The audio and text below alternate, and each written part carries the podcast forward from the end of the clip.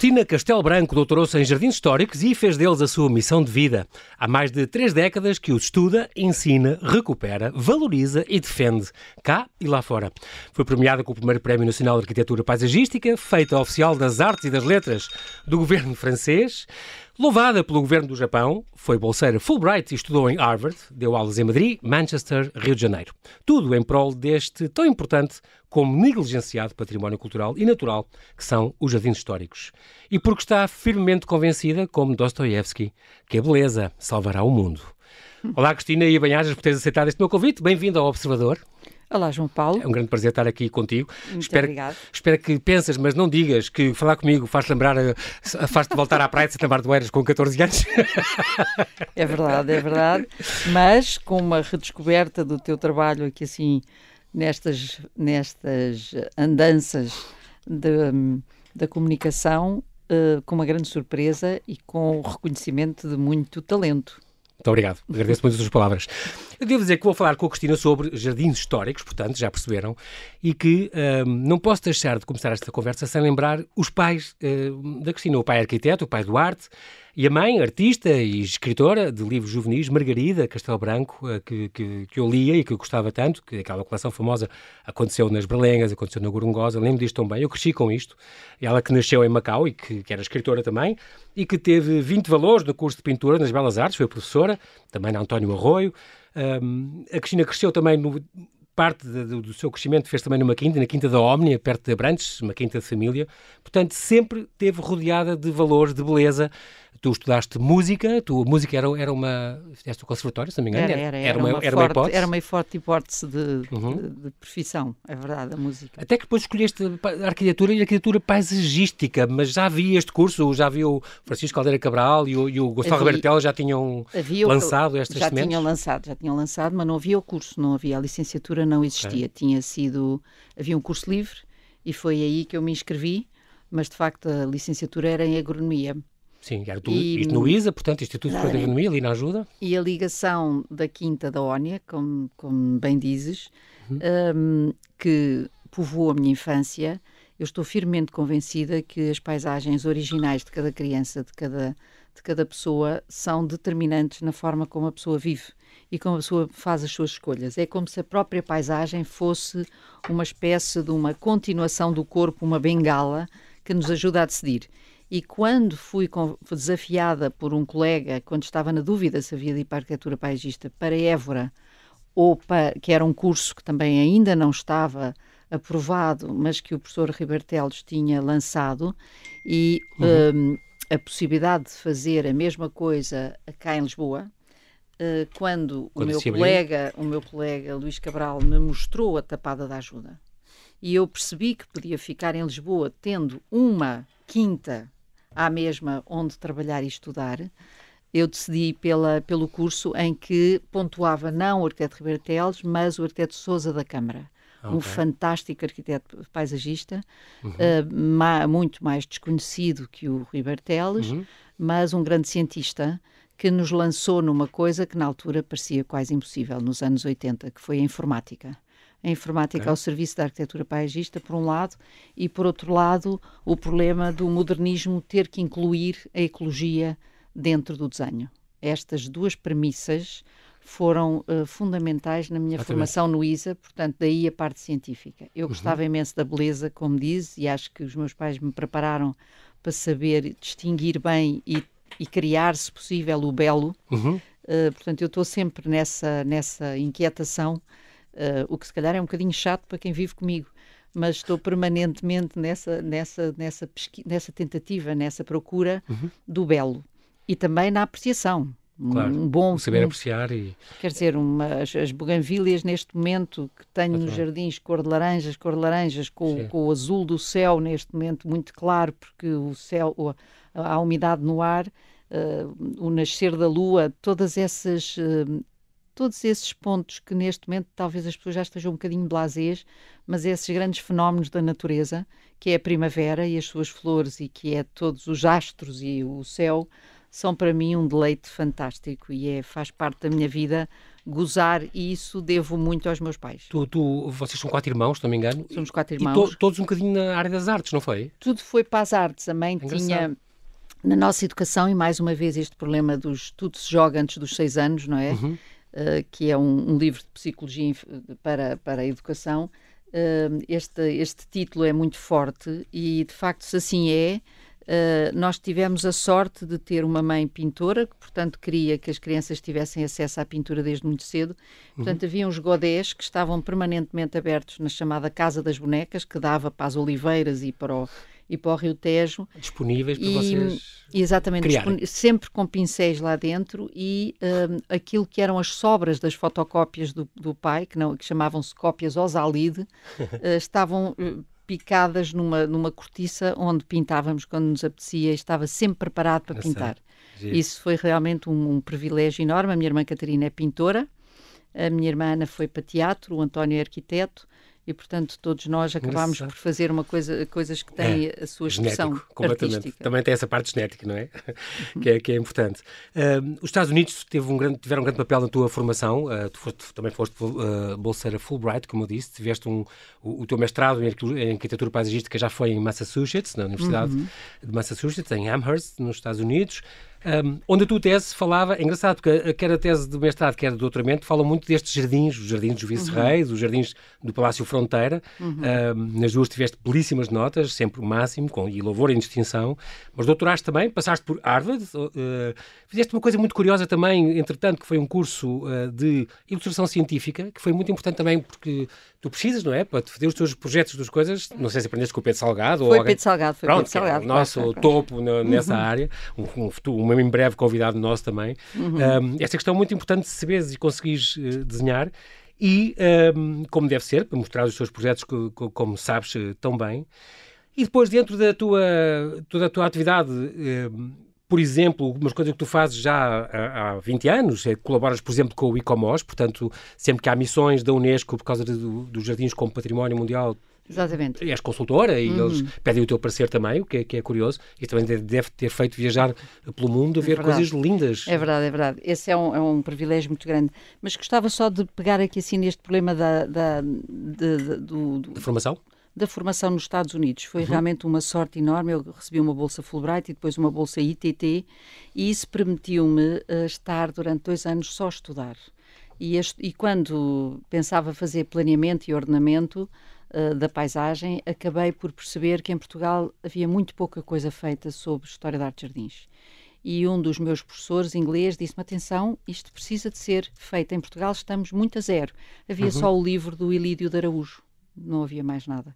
Depois, mais tarde, nessa altura, quando eu estava a estudar, apareceu o livro do Helder Carita. Sim, que é fantástico. Mas era um Grande. arquiteto. Era um Sim. arquiteto, portanto, faltava-lhe a parte botânica, a parte hidráulica, faltava-lhe a componente, digamos, daquilo que nós aprendemos em agricultura, em agronomia e, portanto, os solos, uh, o problema da paisagem, da, das formas da paisagem, os festos, os talvegs, enfim, há toda uma grande teoria uhum, sobre uhum. a paisagem que é preciso inserir nos jardins históricos e que agora está inserida. Se virmos neste momento na Biblioteca Nacional, está uma fantástica exposição, exposição. sobre jardins históricos, que é para mim o culminar de um esforço grande Uh, ele foi agora liderado no final, o mérito é todo da Teresa Anderson, mas ao fim e ao cabo isto corresponde a 20 anos de trabalho, porque a Associação de Jardins Históricos fui eu que a fundei e foi com muito gosto que, uh, que o sinto como um trabalho coletivo com a Teresa Chambela, a Ana Luísa Soares, uh, a Berta Marinho, foram pessoas que deram aqui assim um apoio extraordinário a, esta, a este movimento que fez uhum. com que os jardins históricos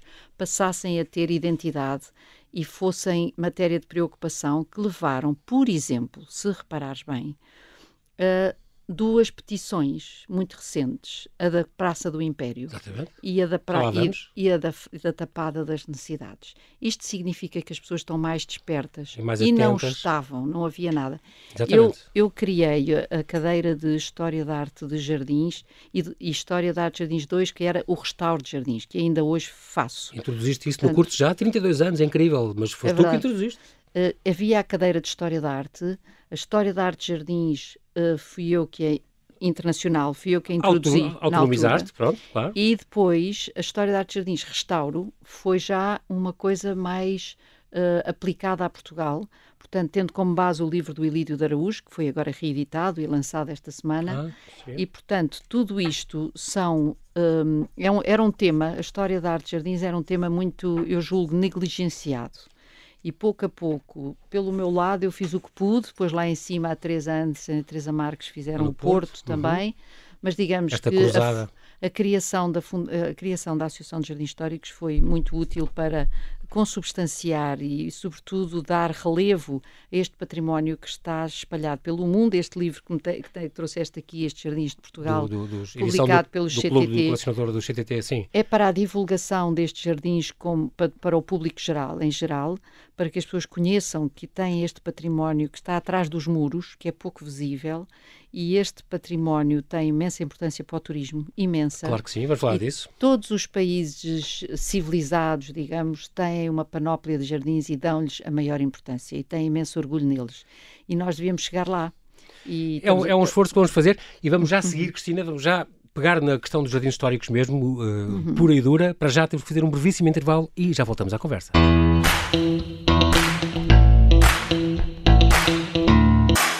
Estamos a conversar com Cristina Castelo Branco, especialista em jardins históricos, que nos fala desse tão importante como negligenciado património cultural e natural.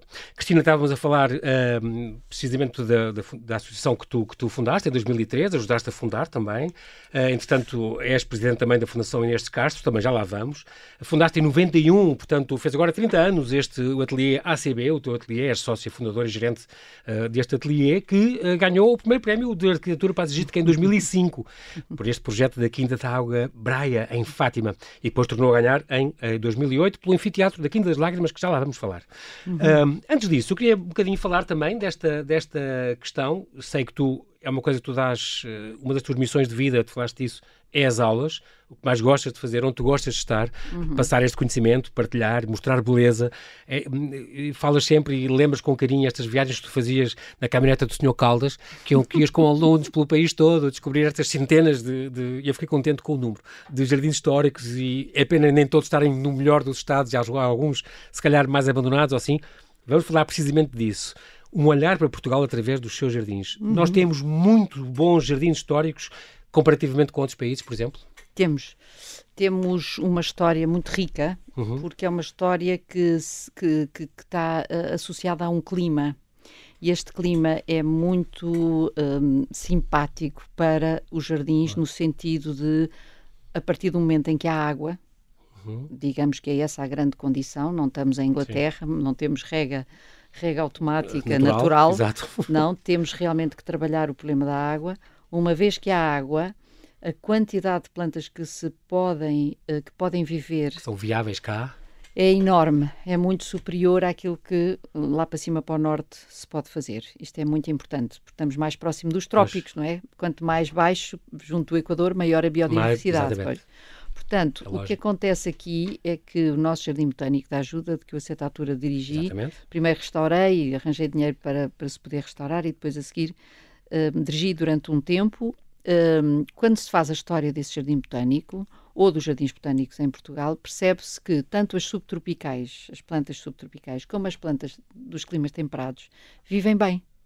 E, portanto, isto dá uma enorme possibilidade e qualquer rei que veio para cá, que veio para cá e que iniciou o iniciou algum, alguma experiência na jardinagem, como é o, o caso do rei Dom, Dom Fernando, saiu-se plenamente, porque ao experimentar as plantas e a, e a aclimatação das plantas em Lisboa, uh, estava sempre a ganhar, porque trazia as coisas mais estranhas, vinham mais de, vinham, pois, mas vinham também de Boston, percebes? Portanto, ele trouxe, as plantas enquanto foi casado ah, com a Dona Maria. estamos a falar do Fernando Saxe-Coburgo. Saxe-Coburgo, ah, do Fernando II. Exatamente. Portanto, tudo isso Fez o Parque foram... da Pena, por exemplo.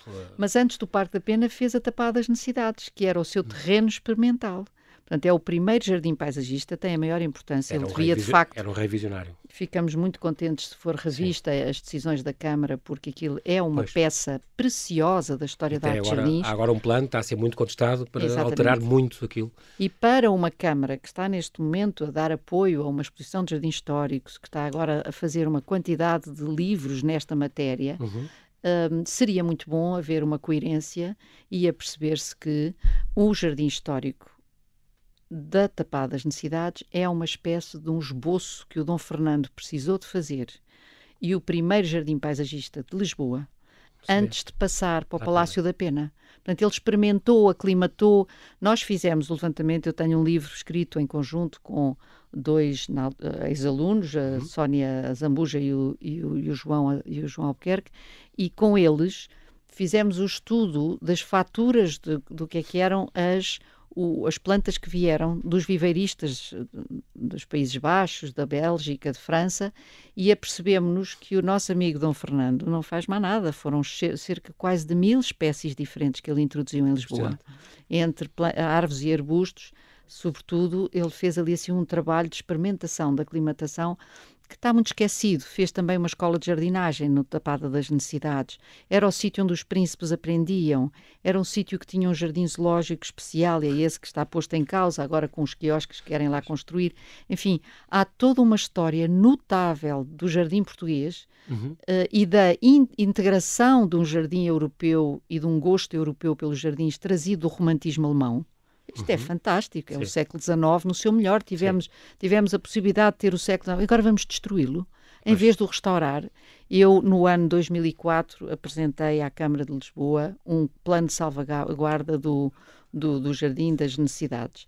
Mas uh, a Associação, não, a Associação de Jardins Históricos, iria ter e chegou a receber as chaves e começar obras e fazer o restauro dentro do Jardim das Necessidades, ia ter a sua sede Uh, situação que depois, por várias razões ligadas com um interesse do, do, do, do presidente Sampaio, não veio a acontecer. Uhum. E, portanto, a nossa troca como a Associação de Jardins Históricos era ficar com uh, uh, a Casa do Regalo e, em troca, fazíamos o restauro da, de toda a tapada das necessidades. Portanto, chegámos a trabalhar muito a fundo o restauro da tapada das necessidades. Portanto, é com muito desgosto que vimos esta onda de desinteresse por aquilo que é um verdadeiro património. Mas, ao mesmo Exatamente. tempo, começamos a ver despontar o interesse de uma população mais cultivada no mundo dos jardins históricos, capaz de defender esta, esta, este património, que é um património. Normalmente, os jardins são uma espécie de um código de leitura de uma civilização. E, portanto, naquele momento, o século XIX é representado pelo, pelos jardins da, tapado das necessidades, tal como veio a ser o da Pena. Portanto, uhum. E são peças tão boas que o Palácio da Pena e os seus jardins e tudo o que à volta de Sintra se construiu depois do Dom Fernando é património mundial. E Sim. nós aqui temos o sítio de onde sai a pena, de onde de facto e, ele experimenta tudo. E, de facto foi o primeiro património uh, é cultural, primeiro, natural, jardim, como é que é? Jardim paisagem, não, paisagem chamado, cultural. Chama-se o Ah, sim, primeiro paisagem Unesco, cultural da Unesco, exatamente. exatamente primeiro no, no, mundo inteiro. Exatamente. É engraçado porque o, o, os jardins históricos nunca foi muito. Eh, foi sempre um bocado descurado, face ao património construído, por exemplo, uhum. uh, sempre uma coisa secundária, até que a Unesco, em 81, fez a Carta de, de, de Florença, e então consignou-os como jardins históricos, como monumentos. Uhum. Um, Porquê é que são tão, são tão importantes. Quem é que decide quem é, quem é um jardim histórico? É a associação? Uhum. É, o, é o DGPC, né, hoje em dia? Não, é muito Agora, simples. Agora, tem algumas perguntas telegráficas para te fazer? É, há umas... A Carta de Florença é muito clara e é muito bem feita. Um, um, tem os critérios certos para... Tem os critérios sobre aquilo que é um jardim histórico e também okay. como é que se protege um jardim histórico e quais são as regras para o restauro. Pois é isso, e, também há apoios e nós temos cá quem tenha uma quinta no Douro uhum. que acha que tem um jardim que já tem 180 anos e que acha que deve ser classificado e tal. E teria algum apoio? Quem é que pode recorrer? Mas isso é a DGPC que faz a classificação, okay. isso é outra coisa, não é? Nós classificamos, por exemplo, eu classifiquei, preparei a classificação, eu com Francisco Rigo preparámos a classificação da tapada da ajuda. Uhum. E demorou 11 anos a ser classificado, mas foi classificado. E é por isso que ela não foi cortada por uma autoestrada, chamada a Via de Meia Encosta. Ah, pois, que eu fazer lá. Portanto, sim. são 100 hectares absolutamente extraordinários. Incríveis. Tem uma vinha no centro de Lisboa. Tem uma vinha, mas sabem. tem muito mais. Sim, agora, agora, e, e tudo, exatamente. Agora vai-se poder andar, uh, ciclovias, fez um... Ok, atravessar uh, aquela área Exatamente, toda. a ciclovia, Boa. que pode, portanto, pode-se andar de bicicleta e a pé De carro, não. Não se pode entrar Sim. na tapada, senão os estudantes e, e, as pessoas ligadas. Tu tens uma, uma nova fornada a sair. Vai haver. Eu lembro da Aurora Carapinha, que também era em Évora. Há mais doutorandos em jardins históricos, pessoas que são ah. especializadas ah. em. Agora já ah. há mais gente. Ah, Na altura eram só vocês duas, como lembro. Ah, sim, sim, sim. Há não, há é verdade. Eram é só vocês duas. Era, era, então hoje já tens mais uma, uma legião de, de seguidores. Ah, sim, isso ah, agora é, é uma. Há, há doutorados notícias. e há mestrados. Há muita gente a, a, trabalhar em jardins históricos uh, com alguma. E, e, também, do ponto de vista internacional, isso está a acontecer. Mas, mas se calhar eu queria agarrar nesse problema que estás a falar, do problema das aulas. Uhum. Uh, é, é, muito forte uh, a noção de importância de passagem do conhecimento. E então, cada vez mais agora, com esta confusíssima forma de ensino, Uh, que se estabeleceu e com esta novidade que é os alunos dizerem não, mas eu sei mais do que o professor porque eu vou ali assim à internet e eu até navego melhor na internet. Pois. Ora bem, o que é que acontece? As verdadeiras noções e a escolha que os alunos têm que fazer, que as escolhas que os alunos têm que fazer uhum. para acertar nas corretas noções e naquilo que é de facto útil para uma profissão, não é fácil quando se vai à internet. Sim. Ou seja, eu quando tenho um aluno a estudar, uh, por exemplo, isto que eu te falei, as paisagens originais e a sua ligação e a, e a, a ligação à infância que determina, uhum. Que determina uma vida. Esse tipo de situação, um, vais à internet e pões place attachment e, e aparecem-te 40 mil Sim. hipóteses. E agora, qual é a boa? Exato. Como é que os alunos há, escolhem? tudo, não é? Exatamente. Os alunos vêm dizer, eu tenho 2 mil papers para ler sobre este assunto, mas não sei qual é, por onde é que devo ir. Pois, é e, portanto, é, é, ao fim e ao cabo, entramos num labirinto de conhecimento em que eu mantenho com um gosto enorme os meus cerca de 250 metros de biblioteca, porque, e não me quero separar deles, porque a todo momento eu posso entrar, percebes? Eu posso recorrer e mergulhar Exatamente. naquilo que são os pensamentos, enquanto que se andar pela internet aos artigos. Podes ficar perdida de tanta. É fantástico. Podemos ter uma rapidíssima abordagem a um tema, tudo isto é fantástico. Mas para selecionar a coisa certa pode Mas às vezes. Para ir a fundo. É tudo, sem, claro. sem ofensa para ninguém, é tudo jornalístico se quiseres. Claro. Ou seja, não há aprofundamento dos temas. Ora, em temas como estes, e que sobretudo quando se está com a mão, quando se tem a responsabilidade de se fazer a teoria e os métodos numa profissão, não é? Para o ensino, não pode ser assim. Tem que claro. ser mais aprofundado. Portanto, o ensino é uma coisa que me dá imenso gozo. É isso mesmo, o Sr. Caldas, o homem da caminhonete do Instituto Superior de Agronomia, que já se reformou este ano e vai fazer uma falta enorme. O Sr. Caldas um, andava connosco do Minho Algarve uh, a fazer durante dois ou três dias a visita aos jardins históricos, dos quais depois nasceram vários inventários, entre eles o inventário que foi feito para o Instituto Europeu de Jardins et Paysages, que foi pedido a certa altura e no qual temos 800 jardins portugueses inscritos num, num inventário feito em França e que está disponível para, enfim, está disponível em todas as línguas um, para a Europa. Uma das coisas, Cristina, que tu também ajudaste, e nós agora temos uns minutinhos para acabar. Uh, okay. Foi o Coventa Rábida, por exemplo, onde, onde, trabalhaste uma proposta para a classificação uh, do, uhum. de, de, como património cultural mundial, onde, onde o Frei Martinho dizia se não estou no céu, estou nos arrabalos, uhum. diz tudo, e o Sebastião de Gama faz lembrar muita coisa. Uhum. Uh, em 2000 trabalhaste também na Lesíria de Santarém como candidata a património mundial, património uhum. mundial, mas em 2005, por exemplo, tiveste um grande trabalho que foi a Quinta das Lágrimas, uma quinta que já estava há três séculos na família do José Miguel uhum. Júdice, uma quinta que já tem história há sete séculos, muito anterior, e em 2005 correu tão bem o trabalho, depois acabaste por casar com o dono. Mas uh, há muito pouco tempo reabriu, houve uma grande cerimónia, 16 de março, reabriram, antecipando um bocadinho a primavera. Uhum. Um, este sítio onde tu fizeste e cumpriste este sonho antigo de fazer um festival de música, tem o Festival das Artes que decorre em julho, lá no, nos Jardins da Quinta das Lágrimas. E tem esta parte do jardim japonês que é, é muito curioso. Um, uhum. O Japão é, tem uma grande ligação contigo, tu, tu levaste um, um louvor muito recente do, do, do Ministério dos Negócios Estrangeiros do Japão, como este contributo grande para a aproximação entre o Japão e, e Portugal, e este livro Luís Frois, o último que tu escreveste, uh, mas tem esta coisa muito curiosa da, da Mata Velha, que foi, foi uhum. restaurada em 2020, já estás a restaurar estes, os Jardins da Quinta das Lágrimas já, já ah, desde há algum tempo, desde esses 15 anos, e onde se pode experimentar este Shinrin Yoku, isto é um este mergulho, isto é o quê? isto é uma... É uma é daquelas coisas que tu próprio sabes lindamente o que é, que é entrar numa floresta, qualquer pessoa que nos esteja a ouvir sabe o que é, ter a possibilidade de entrar dentro de um sítio que seja um montado sobre, seja um, uma floresta mais fechada, seja uma mata, uhum. e sentir um, um, uma grande, Paz uma grande e... sossego e, e, uma ligação muito forte, muito mais forte. Nós não temos é consciência disso.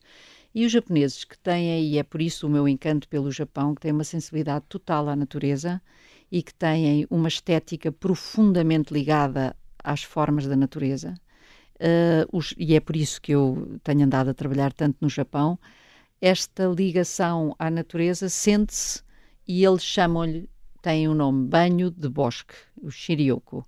E ao, ao, fazer o banho de floresta e ao fazer esta, ao dar um nome a esta experimentação, eles ao mesmo tempo celebram-na, não é? Uhum. E criam, portanto, com isto uma, uma prática. Uh, mas relativamente ao Japão, é importante notar que nós portugueses fomos os primeiros a chegar lá e somos os primeiros a ter escrito sobre aquela cultura e aquele e aquele Exatamente. mundo. Portanto, o meu livro, Luís Frois, é um mergulho primeiro, dentro de, das primeiras o impressões. O japonólogo que existiu, o primeiro, é o primeiro japonólogo. O primeiro que é. experimentou a acupuntura, que escreveu aqueles, eh, todas aquelas diferenças entre Portugal e o Japão, aquelas práticas civilizadas, mas diferentes das nossas. Exatamente. Uh, e, é, curioso. E, e, portanto, e ele também fala dos jardins, e portanto eu aproveitei essa espuma dos jardins, das paisagens e, do, e das cidades e agarrei em tudo o que o, o Freud tinha descrito para podermos perceber quão próximos estamos do Japão. Uhum. Existe uma, um relacionamento um, quase estrutural das nossas duas culturas, que são uh, de alguma forma isoladas e vivem do mar. Uh, nós vivemos, nós somos o segundo país a comer peixe, eles são o primeiro é onde se mais onde se come mais peixe. Incrível. Isto tem imensa importância uhum. para a, a, forma de vida e encontro no Japão, mesmo nos dias de hoje, tenho já muitos amigos por lá, mas encontro no Japão uma proximidade de sentido de humor que pode parecer estranho Sim. e depois uma espécie de uma de uma suave forma de, de ser modesto de alguma forma que nos permite uma maior suavidade de vida, quer dizer, não somos tão tensos como, como os outros europeus uh, e vivemos de alguma maneira numa poesia, eles dão imensa importância à poesia e há uma coisa que para mim é o selo em cima disto tudo. Nós temos a palavra saudade, uhum. eles têm a palavra saudade. Ah, e portanto é um conceito que é raro encontrar. Portanto, isto para mim é uma. E fiquei verdadeiramente derretida, não uhum. se pode dizer assim, mas feliz por me ter sido atribuído este louvor de mérito pelo governo japonês. Exatamente, uh, que fiquei, que fiquei, fiquei muito. Vai ser, vou recebê-lo agora no dia 28 de maio e só posso convidar três pessoas, imagina, é uma coisa muito difícil. Um... Tenho que ver da minha agenda, Cristina. oh, Cristina, diz-me só uma coisa, nós vamos ter que acabar, mas antes, e telegraficamente, a propósito de falarmos das necessidades, agora uhum. a propósito da Praça do Império, dessa história dos brasões, uhum. tu já disseste uh, que era uma ideia que tu escreveste isso, uh, substituir pelos brasões pela, pela calçada uhum. portuguesa, uhum. para manter isso. Um, tu és autor do projeto de renovação do Jardim da Praça do Império. Sim. Uh, mas isto são irrecuperáveis, estes, estes jardins florais, são, estes brasões são, florais? Em flores são, são irrecuperáveis. Podem-se fazer em calçada, como ficou combinado, ficou uhum. combinado com os peticionários, a Câmara e os peticionários chegaram a essa coisa. Mas queria ainda falar sobre um problema, só uma pequena coisa, que é Sim. é uma conferência uh, que tem a ver um bocadinho com este problema do Japão e tem a ver com este problema do Dom Fernando, por exemplo, que são as transmissões. A, a conferência chama-se, na Gulbenkian, chama-se Garden Transmissions, vai ter lugar em setembro, Uh, a 27 e 28 de setembro, uhum. e uh, é uma conferência em que se vai estudar esta passagem pacífica do conhecimento, em vez de ser em guerra ou em vez de ser em grande competição, é pacífica, com que os, as pessoas passaram a saber fazer jardins de um, de, um, de um sítio para o outro, da Índia para Portugal, como é o caso, já falámos, uhum. do Japão para, da China para o Japão, do Japão para tantos outros sítios.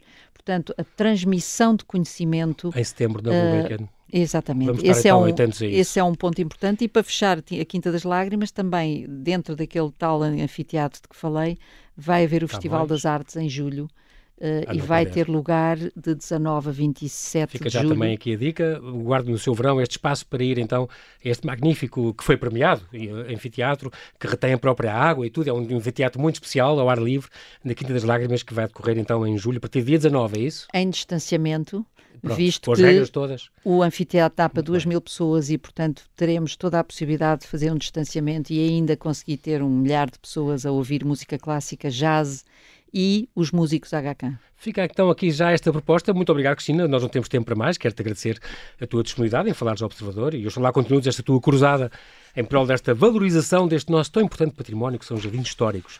E passe então o teu saber às gerações vindouras para seguir os teus passos, que é muito importante. Muito obrigado, Cristina, e mantém-te segura. Paulo. Eu obrigado, é que agradeço.